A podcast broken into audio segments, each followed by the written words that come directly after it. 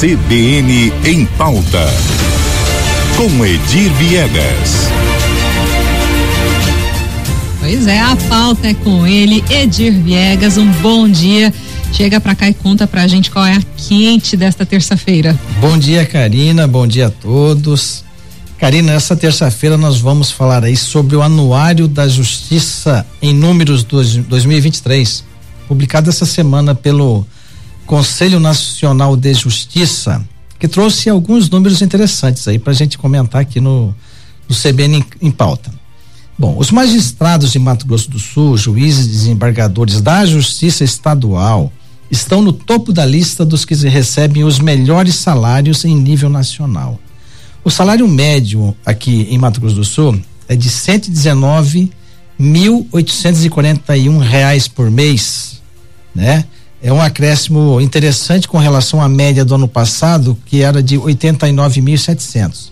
Eles só não ganham mais os nossos juízes e desembargadores aqui do estado do que os colegas lá de Minas Gerais, que recebem absurdos 170 mil reais por mês em média, né? É muito dinheiro, vamos dizer assim. E aqui em Mato Grosso do Sul nós temos aí 106, 106% a mais é, do que recebem os magistrados de São Paulo, maior estado da federação. E só para fazer uma, um complemento, já em 2022, no anuário daquele ano, Mato Grosso do Sul já era o terceiro maior salário do, do país, só perdia para Goiás e Paraíba. E agora talvez as pessoas perguntem por que o reajuste, né? E por que ganham tanto, né? Os valores decorrem do, do, do seguinte situação. Em dezembro do ano passado, o Congresso Nacional aprovou um reajuste de 18% nos salários dos ministros do Supremo Tribunal Federal, que é o que, de forma escalonada, que é o define e estabelece o teto. Ninguém Perfeito. pode ganhar mais, em tese, ninguém deveria é, receber mais do que recebe o ministro do Supremo. Mas isso aí é conversa fiada, é conversa para boi dormir. Você quer dizer que é letra morta? É, é letra morta, com certeza. Nós temos aí os penduricalhos, nós temos aí tudo legal, tá? Não é nada ilegal. Ah. Mas contraria aí a regra do teto. Quando a gente ouve falar em teto, é, chega a ser uma piada, né? Ah. Você dá risada, pô, que teto? Ô Edir, então quer dizer que quando você começou a falar, eu imaginei que era um, essa remuneração, essa, esse diferencial aí, se justificaria então, porque ou eles estão julgando mais, ou será que tem um adicional de fronteira, porque atua na faixa de fronteira? Não tem nada a ver com isso? Não. Puxa não tem. Antigamente aqui tinha, né, ah. alguns penduricalhos aí referente à na região de fronteira. Isso, não é? É. é. A, a, a gente tem que considerar que é um trabalho especializado, não? Com certeza, é especializadíssimo, né? Mas não justifica ganhar tanto, né? Vamos, vamos ser francos aqui, nós vivemos num país de miseráveis, né? E tem mais uma situação aí, é, é, é, é Karina, uhum. esses vencimentos, isso foi escalonado, tá? Então, tá é para primeiro de abril de 2023 que já está vigorando, o outro vai para fevereiro de 2024 e o finalizando em fevereiro de 2025.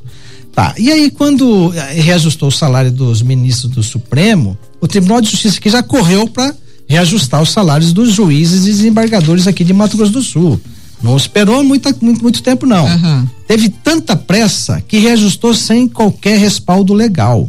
O que, que seria o respaldo legal? Ah, mas o Congresso já não aprovou, já não foi sancionado? Foi.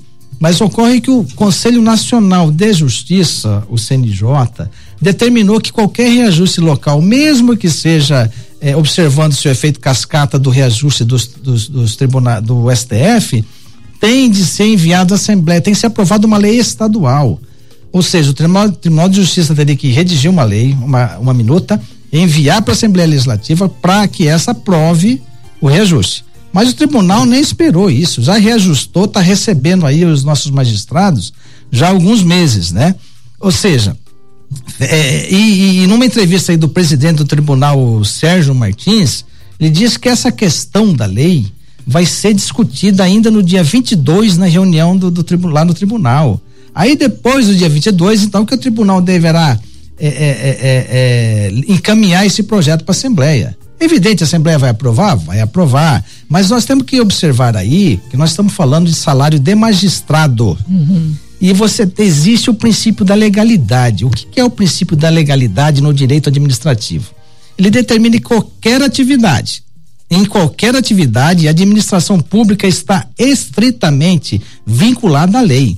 Então, se não houver previsão legal, nada pode ser feito. Né? Mas parece que esse princípio não se aplica aqui no caso de Mato Grosso do Sul, uhum. pelo menos não no âmbito do Tribunal de Justiça. Uhum. Né? Esse princípio não é observado, está sendo pago um salário sem um respaldo legal, sem o um devido respaldo legal, e agora vamos mandar o projeto e vamos legalizar essa ilegalidade. E o da moralidade? da moralidade. nessa discussão é, é, entraria também o da ah. moralidade com certeza, né? Mas se você já descumpre o da legalidade, a moralidade fica em segundo plano. Ah, se você deu rasteira num princípio, vamos dar rasteira nos demais. Não há necessidade de você observar tudo. E aí o, o, esse anuário também traz alguns números, né? É, do, uhum. do, do, CNJ. É, por, por exemplo, tem uma resolução lá 125 barra 2010 é, que o CNJ criou os Centros Judiciários de Solução de Conflitos e Cidadania, o SEJUSC. Então, qual que é a ideia? Qual era a ideia do CNJ? Diminuir o número de processos, vamos fazer é, núcleos de conciliação, chama as partes, chega no acordo, evita de você ajuizar a ação, a, a ação já tem uma solução mais rápida, né? E vamos lá, em 2022, Mato Grosso do Sul, o Tribunal de Justiça criou nove sejuscas. Nove.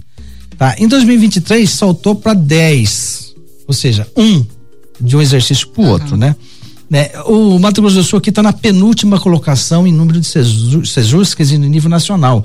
Só está à frente de Roraima, que tem cinco unidades, e nosso vizinho Mato Grosso, nosso vizinho Mato Grosso. Aliás, nosso vizinho Mato Grosso tem 51 sejuscas, minto. É, fica à, à frente apenas de Roraima, que tem cinco. Roraima cinco é, é, Mato Grosso do Sul 10 e Mato Grosso 51. E aí São Paulo vai, vai ampliando esse número consideravelmente. Outro índice interessante, despesas por habitante, com ou sem custo com inativos por tribunal. Quanto custa para o cidadão é, é, é, o, manter os seus tribunais de justiça, sua estrutura judiciária aí, né? Em 2022, esse custo por cidadão era de R$ reais e quarenta centavos. Esse ano, no anuário de 2023, já subiu para R$ reais e cinquenta centavos. Né? Só não está mais caro do que o Distrito Federal, Amapá e Mato Grosso. Ou Aumento seja, de 100 reais de um ano para o outro. Exatamente, né? Em São Paulo, para você ter uma ideia, que é o maior tribunal, é maior é, estadual, do, maior estado da federação, o valor médio da despesa por habitante é de 300 reais, né? E aqui é muito caro. A gente já entende até por que é caro.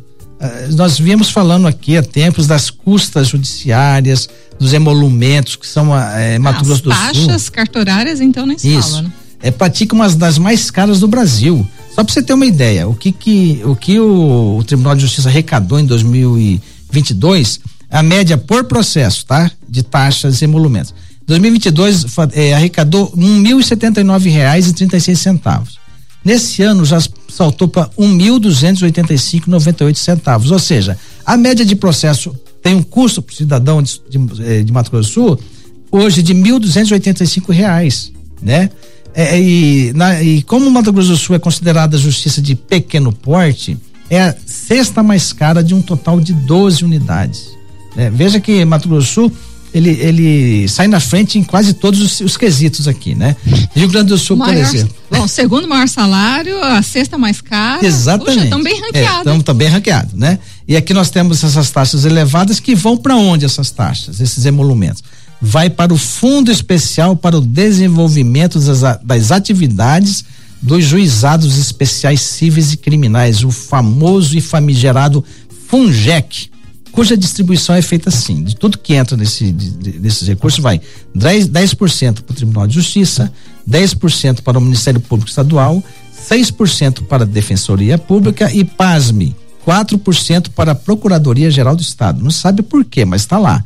A PGE também é, fatura um dinheirinho aí, uma ponta aí nesse bolo, né? né? E outro índice interessante, percentual de unidades judiciárias de primeiro grau com juízo 100% digital, ou seja, não existe papel. É tudo digital hoje para você ajuizar os processos. Em 2022, Mato Grosso do Sul tinha, no primeiro grau, tinha 29% de cobertura só. 23 pulou para 32%. É um número muito pequeno, é um índice muito pequeno. Entre a Justiça Estadual de Pequeno Porte, Mato Grosso do Sul está na última colocação também nesse quesito.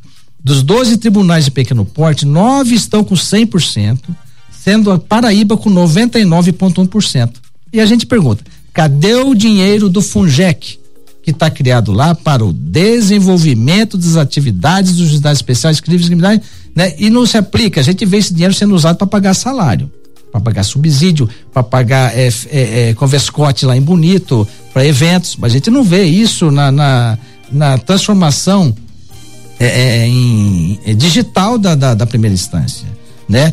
E, e, e, vai por aí, esses custos vão são cada vez maiores. Nós trouxemos de novo alguns exemplos aqui para que as pessoas que nos ouvem entendam a tungada que o Tribunal de Justiça dá no bolso do contribuinte aqui em Mato Grosso do Sul. Escriturar um, um imóvel aqui em Mato Grosso do Sul, um imóvel de 300 mil reais, uhum. um exemplo, ele custa entre 7, 7.800 e 8.500. No Paraná, no mesmo imóvel de 300 mil reais, você vai gastar 2.400 reais. 2.400 para 7. Se você pegar o carro, viajar para o Paraná, fica mais barato você fazer isso. É pagar uma estadia, uma diária no hotel e voltar, você vai gastar menos dinheiro. Um valor aí 70% menor aproximadamente. E em 2017, a, a FIEMS, a Federação das Indústrias, fez um estudo e levantou alguns custos. Vamos a dois deles só aqui, para não, não nos alongarmos.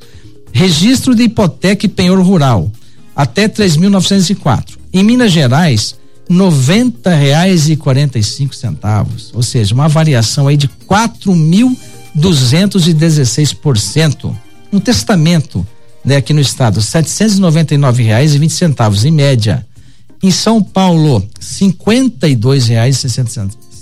e sessenta, variação aí de mil quatrocentos e dezenove por cento. Ou seja, a justiça aqui é cara? Com certeza a justiça em Mato Grosso do Sul é caríssima, né? Felizes são magistrados que ganham bem, né? Aqui só para finalizar, finalizar aqui pra gente não. O salário mínimo hoje tá em e vinte reais. Para um cidadão que ganha um salário comparado com o salário médio aí do magistrado em Mato Grosso do Sul, receber esses 119 mil por mês, ele tem que trabalhar 90 meses ou sete anos e meio. Aí ele vai fazer jus a esse salário de 120 mil reais em média que cada magistrado recebe em Mato Grosso do Sul. São sete anos e meio, é um tempo longo e, e fica aí, num país miserável. Um salário desse valor, você tendo aí o teto como regra, é, é, quem deveria dar o exemplo, infelizmente no final, é, mostra que existem dois Brasis. Um real e o outro no mundo da fantasia. Felizes os que estão nesse mundo da fantasia que não tem é, é questão fiscal, não tem questão financeira para com que se preocupar. É. Alguns poucos, né, Edir? Exatamente. Bom, a gente vai abrir um espaço para o intervalo e volta já, porque a pauta foi quente. Vamos tomar uma aguinha, Edir. Isso aí, Karina. Até quinta-feira. Até. Um bom dia a todos. CBN, CBN Campo Grande.